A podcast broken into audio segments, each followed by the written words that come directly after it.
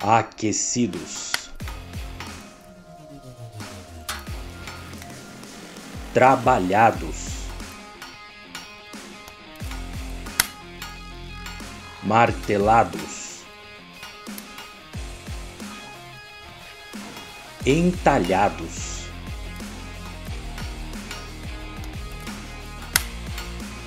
Afiados.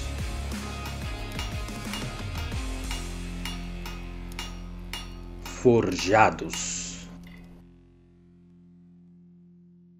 Nós estamos já quase concluindo essa série onde a gente pôde ver esse processo de Deus de nos forjar, e, e, Ele faz isso não apenas com a gente, mas a gente vê que Deus trabalha moldando as nossas vidas, e a gente pode ver isso na vida desses homens, né? É, homens de Deus, na palavra, e hoje nós vamos falar um pouco a respeito de outro grande homem de Deus que também foi forjado. E eu gostaria de começar esse momento pedindo para você ser bem honesto comigo e levantar a sua mão é, se você gosta de sofrer. Quem gosta de sofrer, por favor, levante a mão. Vamos lá, gente. Ninguém vai levantar a mão? Vou repetir. Se você gosta de sofrer, por favor, levante sua mão para que eu possa te identificar. Acho que tem gente que está fazendo esforço para abaixar a mão, né? ah, eu acredito que ninguém, ninguém gosta de sofrer é, em condições saudáveis, né? Uma pessoa que tem a sua saúde mental boa e, e perfeita. É, e também, a menos que existam condições que nos forcem a isso, porque existem às vezes existem condições, circunstâncias que nos forçam a optar por, por, pelo sofrimento, né? algo que você fala, bom, não queria faz, fazer isso, mas eu vou ter que fazer. Mas de qualquer forma, ninguém gosta de sofrer, a gente é, não escolhe sofrer. Não vejo ninguém falando assim, bom, hoje eu quero sofrer um pouquinho. Né? Uh, faz parte da nossa natureza evitar sofrimento. Por quê? Porque Deus não nos criou para o sofrimento, Deus não te criou para sofrer. Deus não criou o ser humano para o sofrimento. O sofrimento é uma consequência do pecado que entrou no mundo.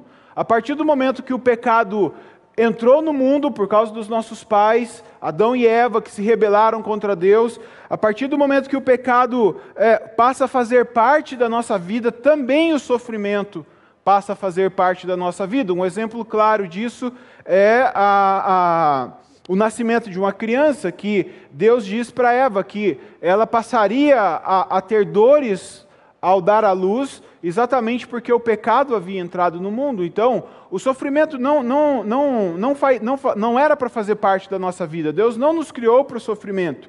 Então, é natural que a gente não deseje o sofrimento. Agora, tem um homem é, na Bíblia que foi chamado por Deus para sofrer. Um homem que foi chamado por Deus para sofrer. E aí você pode estar pensando assim: bom, se, se Deus não nos criou para o sofrimento, por que, que esse homem é chamado para sofrer? É, veja, eu acredito que Deus usa o sofrimento, embora ele não seja o causador, mas ele pode usar o sofrimento para nos moldar e para nos forjar. E ele usa também o sofrimento para que o seu reino avance. Ele usa o sofrimento para que o nome dele seja glorificado. E nós vamos ver que a vida desse homem mostra isso para a gente.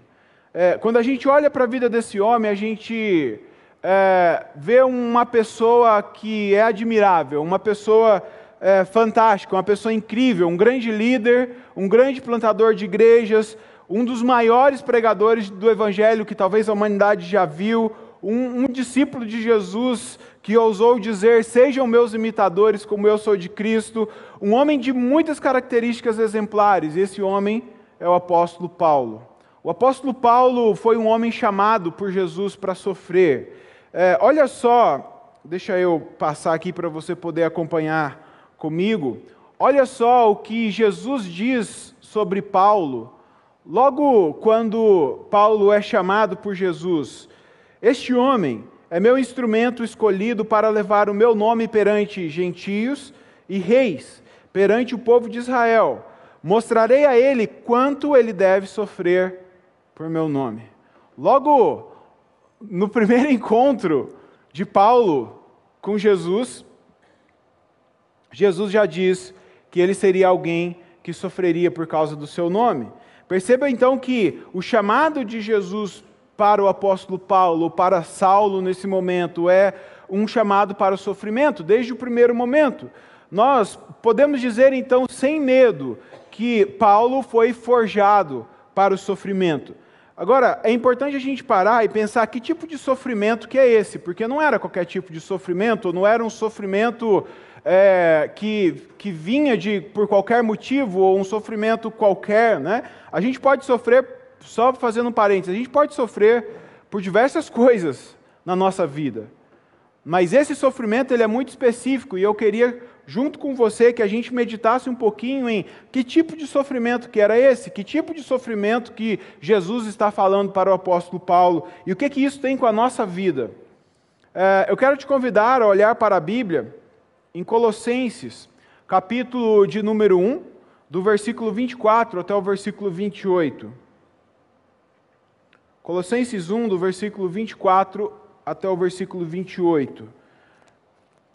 Nesse texto, a gente percebe, pelas próprias palavras do apóstolo Paulo, um pouco sobre esse sofrimento que ele está falando. Eu vou fazer a leitura, eu peço que você me acompanhe atentamente, pode seguir na sua Bíblia, ou então apenas no seu aplicativo aí da Bíblia, ou apenas escute. Veja o que ele diz: Agora me alegro em meus sofrimentos por vocês, e completo no meu corpo o que resta das aflições de Cristo em favor do seu corpo, que é a igreja. Dela eu me tornei ministro do corpo com a responsabilidade por Deus a mim atribuída de apresentar-lhes plenamente a palavra de Deus. O mistério que esteve oculto durante épocas e gerações, mas que agora foi manifestado aos seus santos. A ele quis Deus dar a conhecer entre os gentios a gloriosa riqueza desse mistério, que é Cristo em vocês, a esperança da glória. Nós o proclamamos, advertindo e ensinando a cada um com toda sabedoria, para que apresentemos todo homem perfeito a Cristo. E aí no versículo 29 ele ainda diz, eu coloquei até o 28 ali, mas a gente vai ler o 29, ele diz assim: Por isso eu me esforço, lutando conforme a sua força, que atua poderosamente em mim. Essas são palavras escritas pelo apóstolo Paulo. E a primeira coisa que eu identifico na vida do apóstolo Paulo é que o sofrimento do qual Jesus está falando na sua vida é um sofrimento que gera alegria. É um sofrimento que contribui para a alegria. E isso é uma coisa que é, dá um nó na nossa cabeça, né? Como assim a pessoa vai sofrer e ela vai ser feliz? Como assim alguém vai passar por aflições, por sofrimento, e a pessoa vai ser alegre? E, e se você perguntasse isso para o apóstolo Paulo, ele diria o seguinte para você: porque o sofrimento que eu vou sofrer, ou o sofrimento que eu estou sofrendo, o sofrimento para o qual eu fui forjado a passar é uma participação do sofrimento de Cristo. Por poder participar dos sofrimentos de Cristo, eu me alegro.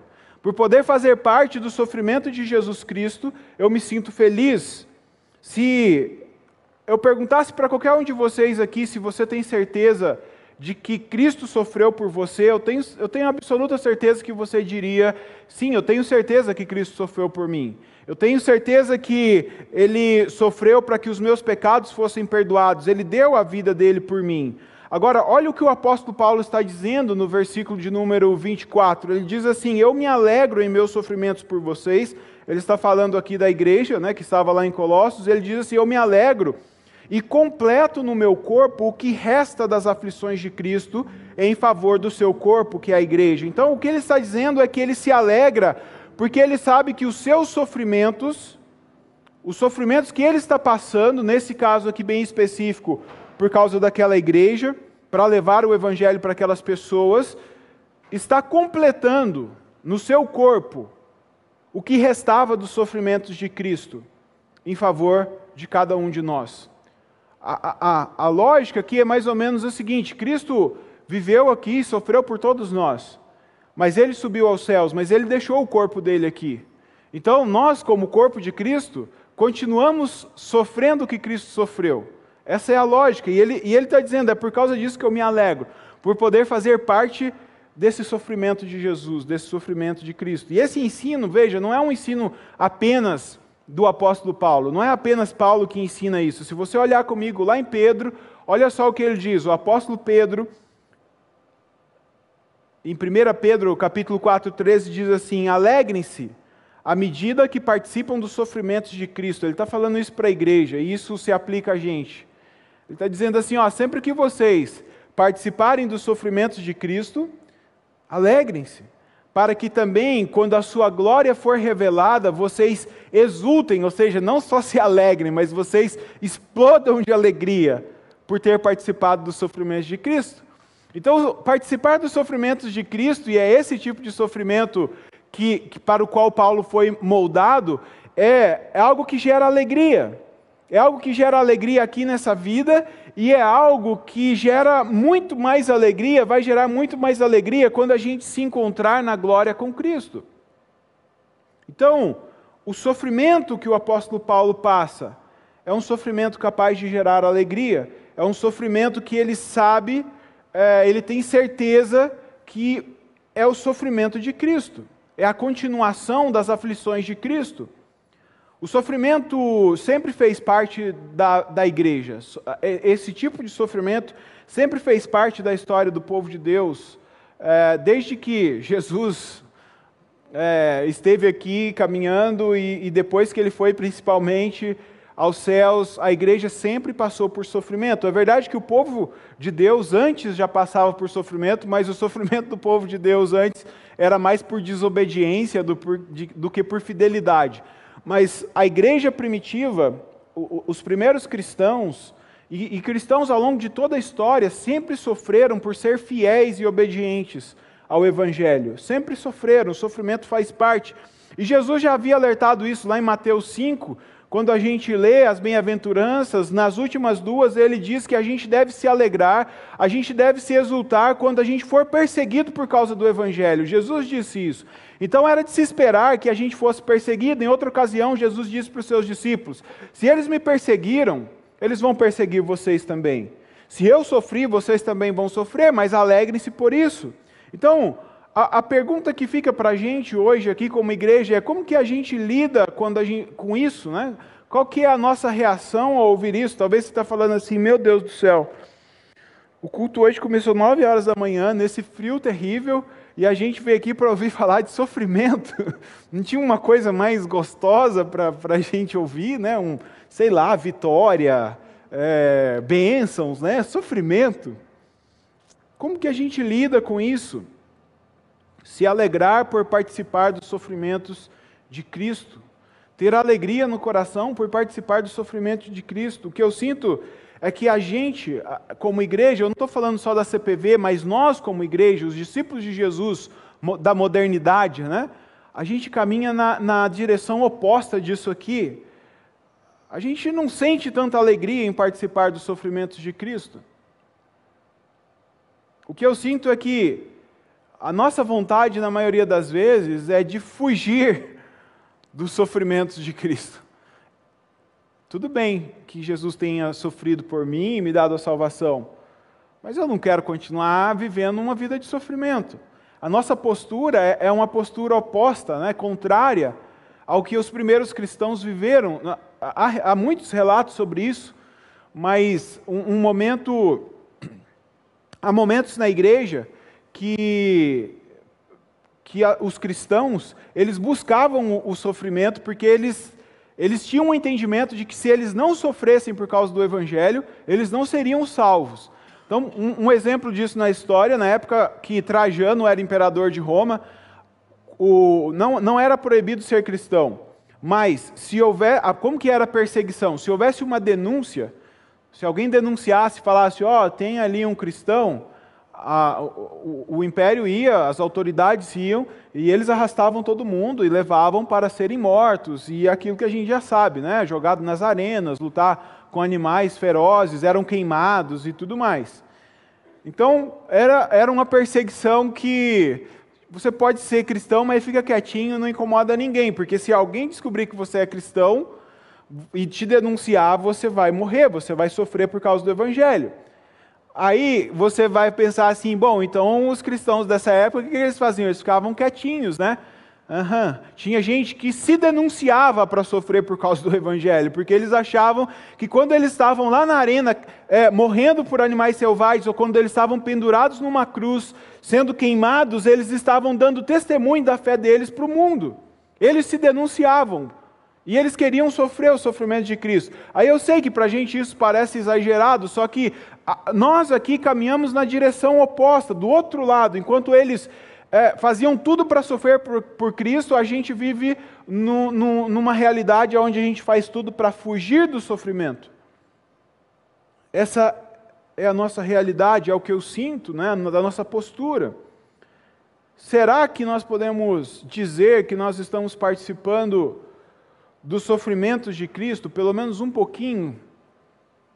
Será que nós podemos dizer que nós temos a alegria de participar pelo menos um pouco dos sofrimentos de Jesus. O apóstolo Paulo foi um homem que foi forjado para o sofrimento. Ele foi chamado por Deus e ele sabia que ele ia sofrer por causa do evangelho. E nós, assim como o apóstolo Paulo, também precisamos aprender que participar dos sofrimentos de Jesus gera alegria no nosso coração, e é uma alegria que o mundo não pode oferecer. É uma alegria que você não vai encontrar em nenhum outro lugar. Então, eu quero dizer algumas coisas aqui. A primeira é: se você está sofrendo por ser um seguidor de Jesus, alegre-se. Às vezes eu converso com algumas pessoas e elas me falam que elas são perseguidas no trabalho porque elas testemunham a respeito de Jesus, porque elas são cristãos. Alegre-se. Sinta alegria no seu coração porque você está participando do sofrimento de Jesus. Se você está sofrendo porque você é um discípulo de Jesus, em qualquer contexto, se alegre, se alegre, porque você está participando do sofrimento de Jesus. E a segunda coisa que eu quero dizer, eu quero é, é mostrar para você alguns exemplos disso. E, e eu estava pensando, enquanto eu meditava nesse texto e, e estava me preparando para trazer essa mensagem difícil aqui para a gente nesse domingo, em exemplos de pessoas que se identificaram com os sofrimentos de Jesus lá do passado, ou em, outras, em outros países, em outros lugares, quando o Espírito Santo me fez lembrar de pessoas aqui da nossa igreja que passam por isso, e eu quero citar alguns exemplos para você. Um adolescente aqui da nossa igreja entrou numa loja para falar de Jesus para as pessoas que estavam ali no evangelismo. E ele entrou e começou a pregar o evangelho ali para as pessoas. E aí o gerente da loja viu aquilo e veio até ele para repreendê-lo e dizer: Você não pode pregar aqui. Né? Você está fazendo uma coisa errada. Sai daqui. Só que aí veio uma mulher que, que, que viu né, o que ele estava fazendo e repreendeu o gerente. Falou para ele: Não, você que está errado. Ele está ele tá obedecendo a Deus, ele está fazendo aquilo que agrada a Deus, deixa ele, né? Só que o ponto aqui é o seguinte, que esse adolescente, quando ele retorna para o mosaico, ele, ele conta isso com muita alegria e ele diz: Eu tive o privilégio de alguém ficar bravo comigo e me repreender, porque eu estava falando de Jesus. Eu estava falando de Jesus. Quero te contar um outro caso. Em uma sala de aula, o professor começa a ensinar e falar que Deus não é o centro do universo, o centro do universo é o homem. O homem é o centro do universo. Eu já ouvi isso em sala de aula, talvez você já ouviu, e ainda há professores que ensinam isso, e os nossos adolescentes são expostos a isso, mas aí uma das nossas adolescentes, que faz parte aqui da nossa igreja, questionou o professor, se colocou é, em oposição a ele, disse: Não, o ser humano não é o centro do universo, o centro do universo é Deus. É, não é o ser humano que é o centro do universo. E aí o professor ameaçou ela e falou para ela que deu a alegria para ela de ameaçar ela e dizer que se ela insistisse com aquilo, ela seria expulsa da sala de aula. Então ela teve a, a oportunidade, a alegria de participar do sofrimento de Cristo. Eu estou citando para vocês aqui é, alguns exemplos, mas são vários exemplos de, de rejeições, muitas vezes de humilhações que pessoas da nossa comunidade passam Pessoas que já perderam o emprego, que já me procuraram falando: olha, ora por mim, eu estou desempregado. Por quê? Porque eu não pude ser desonesto no meu trabalho, eu tive que ser honesto e por causa disso, por ser um discípulo de Jesus, porque discípulo de Jesus é honesto, eu fui mandado embora do meu trabalho. Alegre-se por participar do sofrimento de Cristo. Alegre-se quando você, como discípulo de Jesus, for perseguido, for humilhado, for envergonhado, porque você está tendo um gostinho, você está podendo participar de um pouquinho daquilo que Cristo sofreu por nós. Era, essa era uma das características do sofrimento do apóstolo Paulo, o sofrimento para o qual Jesus o chamou. Mas Paulo foi forjado também para fazer parte de um sofrimento que vinha por anunciar o evangelho. E essa é a segunda coisa que eu vejo no sofrimento do apóstolo Paulo. Era um sofrimento que vinha por anunciar o evangelho, por viver o evangelho. Ser um seguidor de Jesus implica em pregar o evangelho. Ser um seguidor de Jesus implica em pregar o Evangelho. Seguir a Jesus é, não é, o objetivo central de ser um seguidor de Jesus não é se reunir aos domingos aqui e ter todo, todo esse momento que a gente tem. Isso faz parte, mas esse não é o objetivo central. O objetivo principal de ser um seguidor de Jesus não é ser abençoado, é, não é ir para o céu também. Tudo isso são consequências. O objetivo central da vida cristã é anunciar o Evangelho, é continuar fazendo aqui na terra o que Jesus começou. Ele nos chamou para sermos seus discípulos, para a gente dar continuidade ao que ele começou a fazer aqui. E o que ele começou a fazer aqui foi anunciar o reino. Ele começou a anunciar o, evangelho do reino. Então, nós, como discípulos de Jesus, precisamos anunciar o evangelho. Agora, quando nós fazemos isso, vem sofrimento, vem perseguição, vem aflições. E Paulo diz o seguinte, no versículo 25 e 26, ele diz assim: Dela, ou seja, da igreja, eu me tornei ministro ou servo, de acordo com a responsabilidade por Deus a mim atribuída. Então, Paulo entendia que ele era um servo de Deus, da igreja, porque Deus havia instituído isso, Deus havia dado essa responsabilidade para ele. E, e o que, que ele entendia que ele tinha que fazer como servo? Apresentar plenamente a palavra de Deus para a igreja e, e para todo mundo.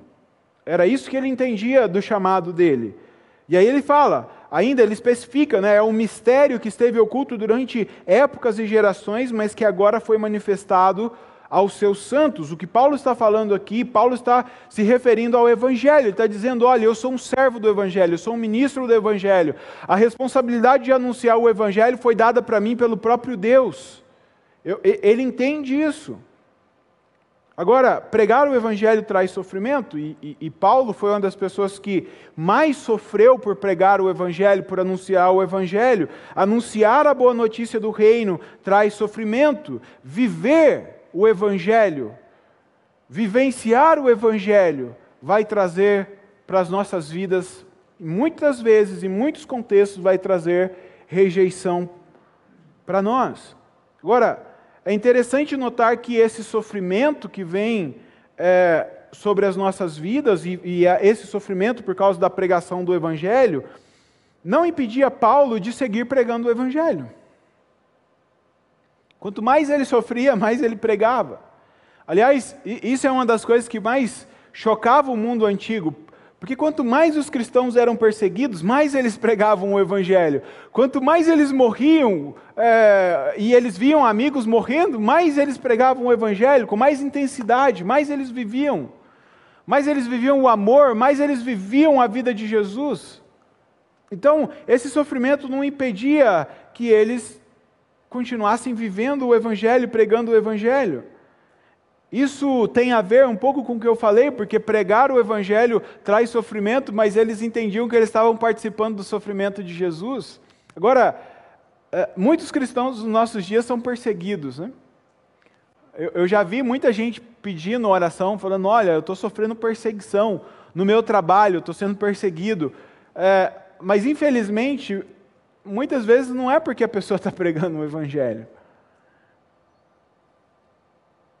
Muitas vezes é porque a pessoa está pregando ideologias que ela acha que é o Evangelho. Muitas vezes é porque a pessoa é perseguida não porque ela defende Jesus Cristo, mas porque ela defende um líder político ou um partido político. Muitas vezes nós somos perseguidos aqui nesse mundo por causa de discussões. Discussões que a gente entra que não tem nada a ver com o Evangelho. Ou muitas vezes porque a gente prega aquilo que a gente não vive também, porque o Evangelho não é algo apenas para ser anunciado, ele precisa ser algo que as pessoas olham e elas podem ver na minha vida, as minhas palavras precisam condizer com as minhas ações. Então, muitas vezes nós somos perseguidos, eu estou generalizando, os cristãos são perseguidos porque eles pregam uma coisa, mas eles vivem outra. E, e o, o nosso evangelho, em vez de ser um evangelho de graça, muitas vezes é um evangelho moralista, né? É um evangelho que começa é, dizendo: você vai para o inferno porque você faz isso, isso, isso, isso. E em momento algum a gente mostra para a pessoa o quanto que Cristo se doou por ela, o quanto que Cristo morreu para que os pecados dela fossem perdoados. Em momento algum a gente mostra o poder que vem do fato de Jesus ter se entregado por ela. Então, o sofrimento que Paulo passa é um sofrimento que vem da pregação do Evangelho, não é um sofrimento qualquer. Não é um sofrimento qualquer. E aí, eu quero contar para você uma história muito conhecida, na verdade, talvez você já até tenha escutado, mas eu gostaria de te relembrar, se for o caso, que aconteceu na Alemanha do século XVIII. Na Alemanha do século XVIII existia um movimento conhecido como o movimento da oração contínua. Como que funcionava isso? Ou como que começou isso? É, algumas pessoas começaram a fugir exatamente é, da perseguição por serem cristãos e, e eles se reuniram, eles, eles, eles começaram a se reunir ali numa determinada região da Alemanha e eles decidiram que eles iam fazer um rodízio de oração. A gente já fez isso aqui na igreja, né? Aquela, aquela coisa de cada uma hora tem alguém orando, sabe? É, então, vou, vou, citar um exemplo aqui. É, começa, né, uma hora da manhã, por exemplo. É, Wesley começa a orar duas horas, eu oro, três horas, o Reis ora. E aí vai, cada hora alguém tem alguém orando. Então todo, sempre vai ter alguém orando. A gente fez isso aqui eu não lembro se durou uma semana, o, nosso recorde eu acho que é uma semana, né? Na pandemia eu acho que a gente fez uma semana que teve, se eu não estou enganado, né? É, é, esse rodízio de oração não durou uma semana, nem um mês, nem um ano, duraram anos e anos e anos. Sempre tinham pessoas orando. Isso foi um, um, mover que Deus trouxe, mas também uma consciência desses irmãos da importância da oração. E isso aqui revolucionou o mundo, porque no meio desse momento que eles começaram a orar, nesses anos, Deus levantava missionários para diversos lugares, Deus salvava gente, não, não só ao meio e ao redor deles, mas em muitos lugares, e eles continuavam orando, experimentando do mover de Deus. Esse movimento também é conhecido como o movimento dos irmãos morávios, porque é, é, muitas pessoas da região da Morávia fugiam da perseguição e começavam a participar desse movimento. Mas no meio desse movimento, é, haviam dois jovens, dois, dois rapazes, é, não sei a idade deles, mas eram bem jovens. E eles ficaram sabendo que havia uma ilha no leste da Índia, onde um homem que era proprietário da ilha tinha 3 mil escravos africanos trabalhando ali. E eles ficaram sabendo que esse homem, o dono, né, o proprietário desses escravos dessa ilha, ele era um ateu, ele não cria em Deus. E eles pensaram: bom, se esse homem é um ateu, esses escravos nunca vão ouvir falar do Evangelho, eles nunca vão ouvir falar a respeito de Jesus, eles vão morrer ali sem ter a oportunidade de entregar a vida deles para Jesus. E aí eles escreveram uma carta, fizeram contato com esse homem, é, dizendo para ele o seguinte: Olha, nós gostaríamos de ir aí na sua ilha e pregar o evangelho, anunciar o evangelho para esses escravos. A gente pode ir? E a resposta foi um não, vocês não podem vir aqui. Não, o, o, homem respondeu: Eu não quero saber de nenhum missionário, nenhum clérigo, nenhum pastor, nenhum padre, eu não quero saber de ninguém aqui anunciando a respeito de Jesus ou de qualquer religião. E quando eles receberam essa resposta, eles se colocaram a orar e a buscar a Deus. E aí, depois de algum tempo, eles mandaram outra carta para esse homem, dizendo: E se nós fôssemos como escravos para o resto da vida? você aceitaria? E aí o homem disse assim: Eu aceito, mas eu não vou custear absolutamente nada da, da viagem de vocês para cá. Alemanha, Índia, distância, eles teriam que arcar com tudo.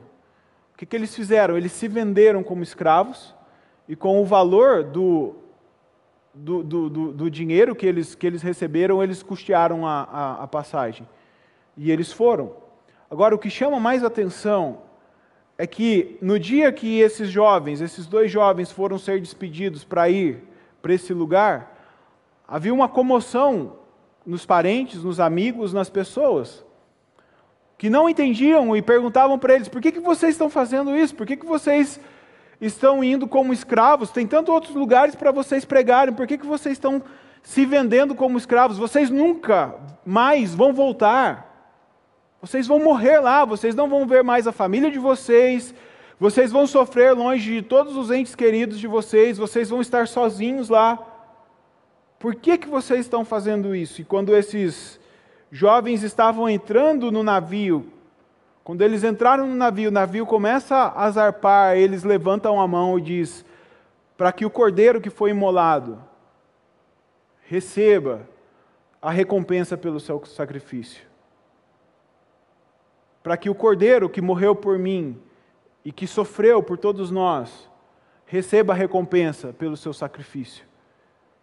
Ou seja, eles estavam muito convictos de que valia a pena sofrer para levar o Evangelho para aqueles três mil escravos, a ponto de eles próprios se tornarem escravos para pregar o Evangelho, abrindo mão de todo o conforto, de todas as regalias, de todos os bens e de qualquer outra coisa boa na vida que eles pudessem ter. Eles abriram mão. E aí, nós olhamos para exemplos como esses e nós precisamos nos perguntar o quanto nós estamos dispostos a sofrer por causa do Evangelho. Sabe por quê? Porque às vezes a gente deixa de falar do Evangelho para uma pessoa por medo de sofrer. Aqui no nosso país, que não tem perseguição, onde a gente tem liberdade, onde muitas vezes as pessoas são receptivas e querem ouvir o Evangelho, por medo, por medo da pessoa dizer não, eu não quero. A gente se cala, a gente não prega o Evangelho. A gente não tem coragem de chegar para a pessoa e dizer: Olha, Jesus morreu por você, Jesus quer mudar a sua vida, Ele quer te dar vida eterna. A gente não faz. E sabe o que é pior? Muitas vezes não é nem por medo de sofrer, às vezes a gente faz isso por comodismo. Porque eu vou me atrasar para chegar no lugar onde eu estou indo e muitas vezes o compromisso nem é tão sério assim. Ou porque eu não quero me envolver com uma pessoa, porque é um morador de rua, é uma pessoa que está parada num, num, semáforo, ela está suja e o cheiro dela, o, o fedor dela vai me incomodar. Nas férias, Deus, Deus me incomodou muito e falou muito ao meu coração, porque eu encontrei com algumas pessoas na rua que, que mexeram muito comigo. Eu contei o testemunho de um rapaz que entregou a vida dele para Jesus, mas eu encontrei com outro rapaz nas férias. Um rapaz que eu tive a oportunidade de servir e caminhar com ele durante um tempo. Ele é filho de cristãos Vou tentar hoje pregar antes da luz cair, né? Porque a, gente começou o culto mais cedo, porque vai ter uma manutenção na rede elétrica, então não posso demorar muito, senão cai a luz aqui. Eu encontrei com esse rapaz na rua, eu fui, eu fui com a Anne comprar, com a minha esposa, comprar algumas coisas no supermercado, e quando eu saí do supermercado, tem um rapaz jogado no chão, todo sujo. Eu senti o mau cheiro de longe. Aí eu reconheci ele e ele pedindo dinheiro, ele não me reconheceu. E ele falou assim: Você pode me ajudar com dinheiro? Eu não vou mentir para você, não, eu vou comprar droga. Aquilo me partiu o coração porque eu tinha trabalhado numa casa de recuperação antes e ele estava lá. Então eu caminhei um, uns oito meses com ele. Ele estava bem, mas depois ele recaiu e ele estava na rua. Aí eu sentei do lado dele, pedi para minha esposa ir seguir, sentei do lado dele, falei: Ó, oh, eu vou, vou ficar aqui um tempo. Ela não foi também porque o coração dela partiu, porque ela conhece ele. E aí ele falou assim para mim, cara, eu já passei por várias casas de recuperação. Eu fico bem quando eu estou na casa, mas quando eu saio para a rua eu não consigo e eu caio de novo. E aí ele citou alguns nomes e falou assim: tem alguns pastores aqui que não querem nem saber de mim mais, eles não querem me ver nem pintado de ouro mais. E eu estava muito de mãos atadas porque eu não tinha o que fazer por ele naquele momento. Né? Eu conheço algumas casas de recuperação lá, tentei fazer contato, mas é, é, era difícil o, o, momento ali.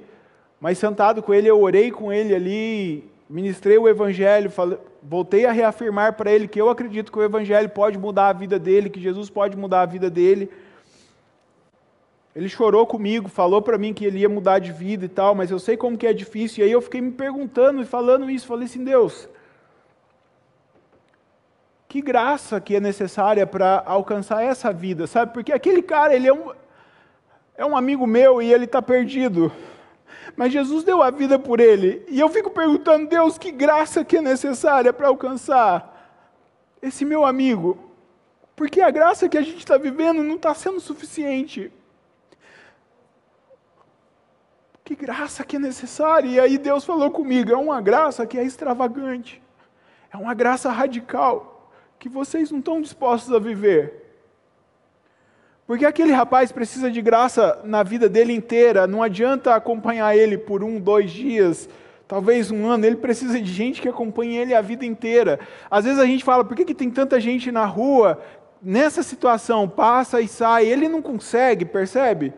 Ele, ele, talvez ele vai conseguir em, anos, mas ele não consegue naquele momento se livrar sozinho. Ele precisa, ao sair daquele lugar, de gente que continue acompanhando ele, discipulando ele, de um lugar onde ele esteja inserido num ambiente que vai proporcionar isso para ele.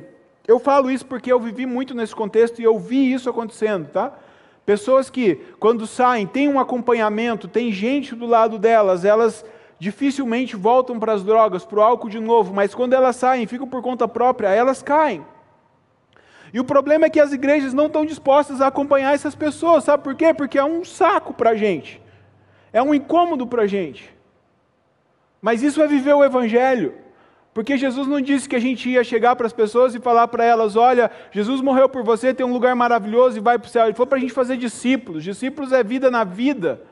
Eu sou discipulado, eu discipulo pessoas e eu entendo que não é hoje, não é amanhã. Tem pessoas que eu discipulei há 10 anos atrás que eu continuo caminhando com elas, mesmo à distância, elas me procuram. Então, que graça, que evangelho que muda essas realidades. É um evangelho extravagante. É um evangelho radical que nos tira da nossa zona de conforto. É um evangelho que gera sofrimento na nossa vida, que vai gerar sofrimento no meio da igreja. Mas é um evangelho que é vivo, é verdadeiro, gera alegria, que é capaz de transformar vidas e situações. E veja, não é que o evangelho não tem poder para transformar realidades, é porque nós não estamos dispostos a viver esse evangelho. Nós não estamos dispostos. E aí tem uma música que eu gosto muito de uma banda que chama Fruto Sagrado, que diz assim: se o mundo ainda é mau, o culpado está diante do espelho. Eu sou o culpado do mundo estar mal, porque eu não vivo o evangelho como eu deveria viver. Eu sou o culpado de ter tantas pessoas que não conhecem a Jesus, de ter tantos moradores de rua que continuam mendigando, porque eu não vivo um evangelho que muda a vida deles, porque Jesus viveu esse evangelho e ele me deixou aqui como responsável. Paulo é ciente disso. Ele sabe que a responsabilidade é dele, como é minha e é sua, de viver esse evangelho, porque se você não viver, quem vai viver? Quem vai viver? Quem que vai levar a boa notícia para essas pessoas? Quem que vai manifestar graça? O governo vai manifestar? O partido que se importa com os pobres, que dá esmola para os pobres, vai mudar a vida dessas pessoas? O capitalismo vai mudar? A gente se engana e se ilude achando que no final desse ano o nosso país vai mudar porque vai vir um novo presidente. Gente, a responsabilidade está sobre nós, ela sempre esteve sobre nós. O poder de mudar o mundo está sobre você. Está sobre nós. Esse é o evangelho que gera sofrimento, mas que gera alegria. Que gera alegria no nosso coração por ver vidas transformadas, por ver realidades sendo mudadas. E em terceiro lugar, esse sofrimento é um sofrimento que manifesta o poder de Deus. Veja, Paulo diz assim: a ele quis Deus dar a conhecer entre os gentios a gloriosa riqueza desse, desse mistério que é o Evangelho, que é Cristo, a esperança da glória. Nós o proclamamos advertindo e ensinando a cada um com toda sabedoria, para que apresentemos todo o homem perfeito em Cristo.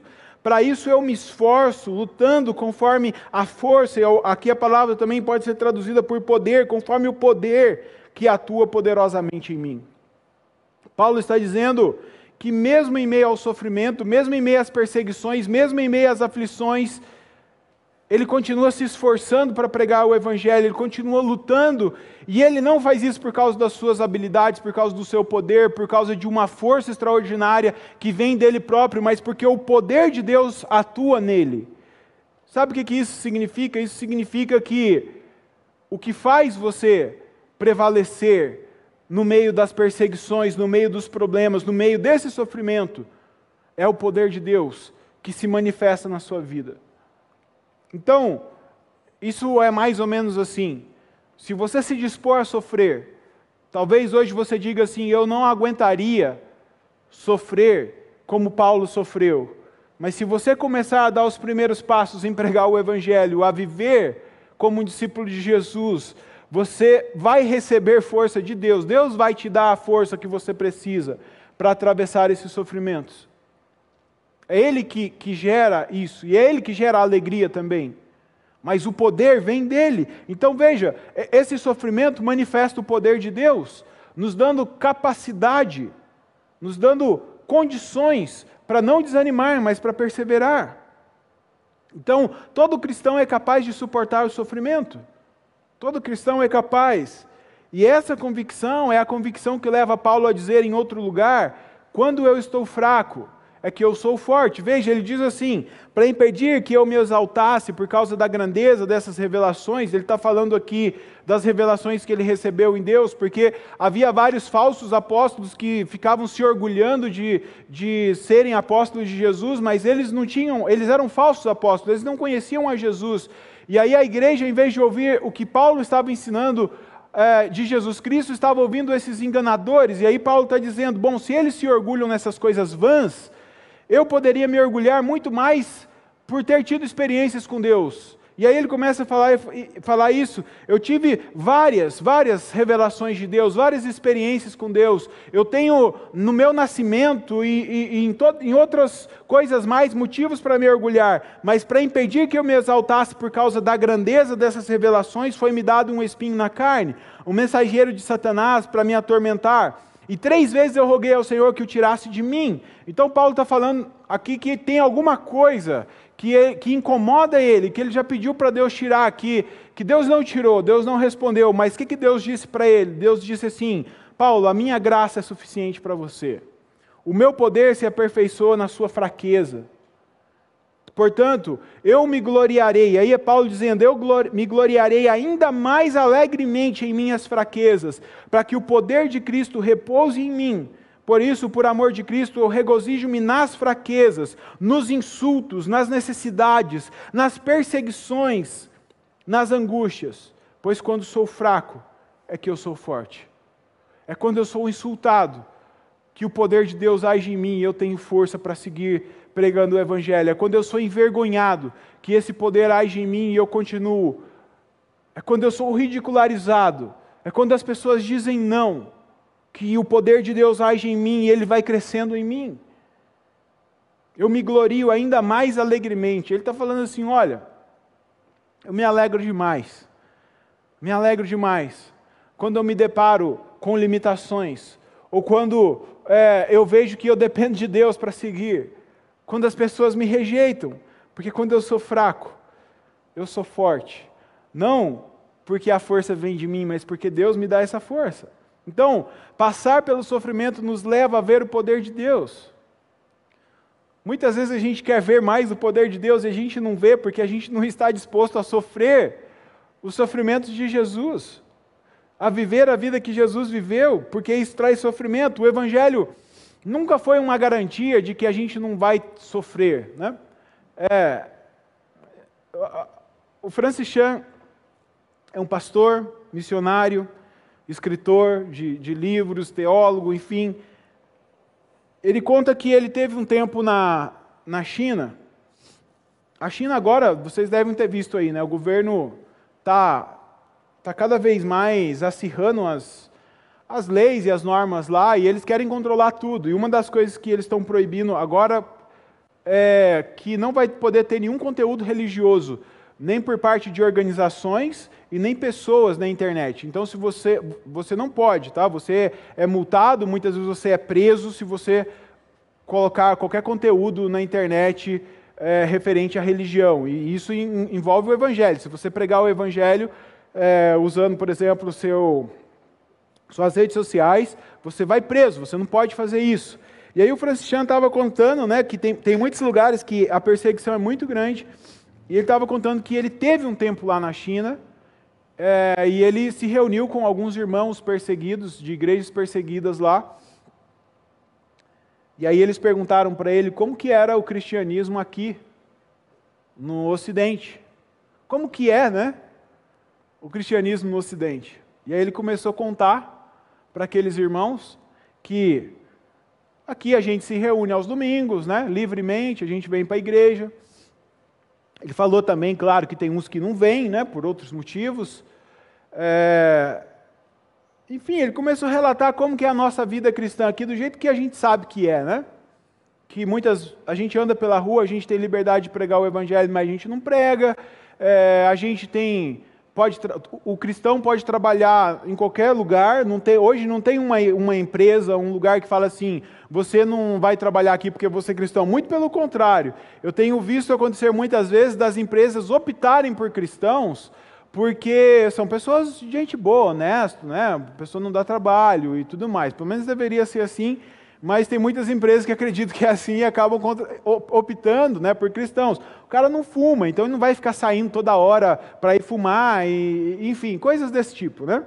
É, e ele contou isso, e aí eles começaram a rir dele. E ele não entendia, né? Por que, que, por que, que o pessoal estava rindo? E, e aí eles começaram a contar como que era a vida deles lá. E aí um, ele fala assim no livro que, ele falou assim, bom, um, eles começaram a, a se gloriar, como Paulo está fazendo aqui, porque eles haviam sofrido por pregar o Evangelho. Então, um vai lá e conta, ó, eu fui mandado embora porque eu preguei o Evangelho, eu apanhei de um grupo de pessoas porque eu falei a respeito de Jesus. A minha família me abandonou porque eu decidi ser um seguidor de Jesus. E aí eles começam, e eles contavam, e eles, e eles riam de alegria, não era uma risada hipócrita, era, era uma risada de alegria profunda. Porque eles se sentiam dignos de estar participando do sofrimento de Cristo. E eles se motivavam e se incentivavam a continuarem sendo cristãos, naquele contexto que não tem nenhuma facilidade para ser cristão poder de Deus capacitava eles para eles serem cristãos, para eles serem discípulos de Jesus. E isso também acontece quando a gente se dispõe a sofrer por causa do Evangelho, a sofrer os sofrimentos de Cristo, o poder de Deus se manifesta. Então veja, o Evangelho nunca prometeu que a gente ia viver uma vida de prosperidade, uma vida sem sofrimento, muito pelo contrário. O Evangelho diz para a gente que a gente vai sofrer. No mundo tereis aflições, vocês serão perseguidos, assim como eu fui perseguido. Jesus disse isso. Mas o Evangelho dá uma certeza para a gente que no meio do sofrimento o poder de Deus estará se manifestando de alguma forma na nossa vida, de alguma maneira, seja nos capacitando para passar pelo sofrimento, ou seja, manifestando o poder de Deus ali para mudar a realidade, mas de alguma forma o poder de Deus vai se manifestar no sofrimento. É na doença que nós vemos a cura. É na dor que a gente encontra alívio. É na solidão que a gente percebe o poder de Deus. Muitas vezes nos mostrando que nós temos um amigo que é o próprio Espírito Santo. É na tristeza que nós encontramos alegria, é, é na fraqueza que a gente percebe essa força vinda de Deus, que nos levanta e nos faz continuar caminhando. É no desespero que nós somos alimentados por essa esperança. Então, o poder de Deus se manifesta nas nossas fraquezas. No sofrimento, a gente vê o poder de Deus agindo nas nossas vidas. E é assim que Paulo foi forjado para esse tipo de sofrimento que nós também somos forjados. O grande problema é que muitas vezes a gente quer fugir desse sofrimento. A gente não quer se identificar com o sofrimento de Cristo. Agora, o fato é, e eu vou encerrando por aqui, que sofrer na vida todo mundo vai. Você não vai conseguir passar por essa vida sem sofrer. Eu brinco e falo que é muito difícil alguém que passa por essa vida e não tem que fazer uma cirurgia, né? Mas tem, mas sofrimento ninguém escapa. Todo mundo que passa por aqui vai sofrer, uns mais e outros menos. Agora, se a gente vai sofrer, se nós vamos sofrer, que não seja por causa do nosso orgulho, da nossa vaidade. Se a gente vai sofrer, que não seja como o povo de Israel, que sofreu por desobedecer a Deus.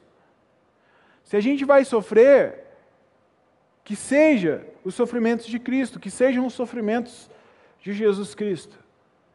Que a gente possa ter essa alegria de dizer: eu sinto no meu corpo os sofrimentos de Jesus. Se nós vamos sofrer, que seja por pregar e viver o Evangelho de verdade. E não por ficar discutindo sobre ideologias, sobre políticas, Pessoas, às vezes a gente defende tanto pessoas que a gente nem conhece. E a gente não defende a Jesus Cristo, que fez tanto por nós, que deu a vida por nós e continua fazendo. Então, se vamos sofrer, que seja na certeza de que o poder de Deus se manifestará nas nossas fraquezas. O poder de Deus se manifestará nas suas fraquezas, quando você achar que você não aguenta mais. Eu sei que talvez essa mensagem que você ouviu hoje de manhã não é a mensagem que você esperava ouvir. Mas eu acredito que, como igreja, a gente precisa se colocar diante de Deus muito honestamente e se perguntar que tipo de evangelho nós estamos vivendo? Onde a gente espera conforto, a gente espera coisas boas, a gente espera bênçãos, e a gente não, muitas vezes, não está disposto a sofrer o mínimo incômodo para que esse evangelho seja anunciado. O John Stott diz em um dos seus livros, desculpa, John MacArthur diz num dos seus livros que se a, se a gente está pregando o Evangelho e a gente não está sofrendo nem nada, nenhum tipo de sofrimento, é porque tem alguma coisa errada com esse Evangelho. Se eu digo que sou um cristão, um discípulo de Jesus, e eu não sofro nenhum tipo de perseguição, de rejeição, de vergonha ou de humilhação, tem alguma coisa muito errada com a minha vida. Porque Jesus prometeu que a gente teria sofrimento. Eu quero chamar a equipe de música aqui à frente para a gente louvar o Senhor e quero, enquanto eles vêm aqui, orar junto com você.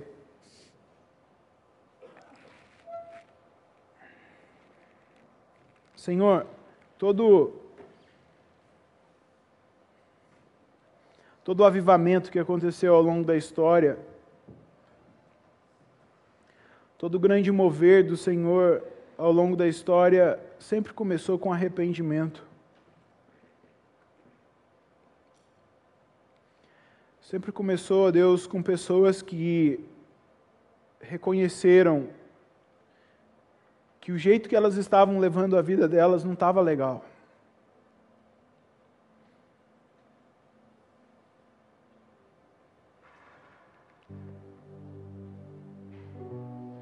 A gente como igreja que tem orado e a gente tem dito ao Senhor que a gente quer mais da tua presença. Eu sei que cada irmão meu que está aqui nessa manhã quer mais da presença do Senhor, quer mais, quer ver mais do teu poder.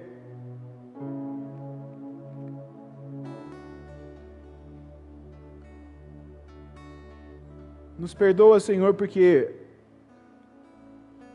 muitas vezes o nosso coração ainda é tão duro. Nos perdoa, Senhor, porque muitas vezes a gente não consegue, não consegue de jeito nenhum se render à vida que o Senhor tem para nós.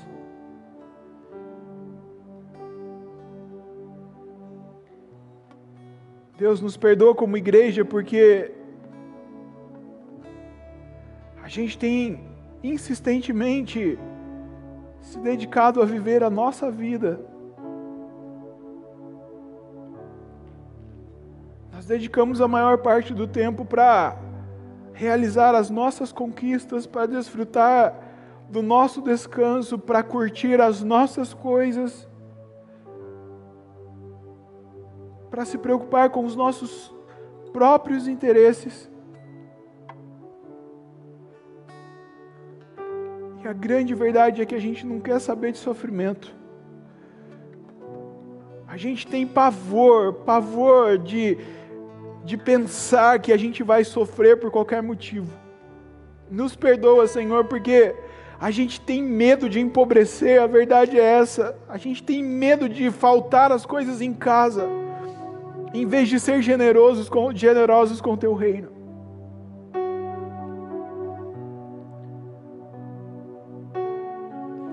Tem medo de se misturar com pessoas que não te conhecem. Porque a gente acha que elas vão nos corromper e não que a gente vai influenciar elas, elas com o Evangelho. Nos perdoa, Senhor, porque tem tanta gente lá fora que ainda não ouviu o Evangelho. Nos perdoa, Senhor, porque tem tanta gente lá fora precisando de graça e a gente, como igreja, não consegue manifestar a tua graça do jeito que Jesus manifestou sobre as nossas vidas. Deus, se o Senhor não trouxer um quebrantamento sobre os nossos corações, ó oh Deus, tudo que a gente faz continuará sendo assim. A gente precisa de mais do Senhor, a gente precisa, Espírito Santo, de um quebrantamento no nosso coração Quebranta os nossos corações. Muda as nossas vidas, Senhor, como igreja. Nos faz dar mais passos, ó Deus, na direção de pregar o Evangelho, na direção de anunciar o Teu reino, de crer, ó Deus, nos milagres que o Senhor opera. Nos tira da zona de conforto, ó Deus e para isso, faz o que o Senhor precisar fazer, o que tiver que ser feito, mas não nos deixe, ó Deus, terminar a nossa vida aqui, chegar no último dia da nossa vida, sabendo que a gente não fez o que deveria ter feito ou o que poderíamos ter feito para que o Evangelho fosse anunciado a mais e mais pessoas, ó Deus, porque é para isso que o Senhor nos chamou. Mesmo que a gente sofra, mesmo que a gente seja rejeitado, nos ensina nos molda, nos forja, assim como o Senhor forjou Paulo para que a gente possa aprender a sofrer por causa de Cristo Jesus e assim o teu nome ser glorificado, Pai, em nome de Jesus. Amém.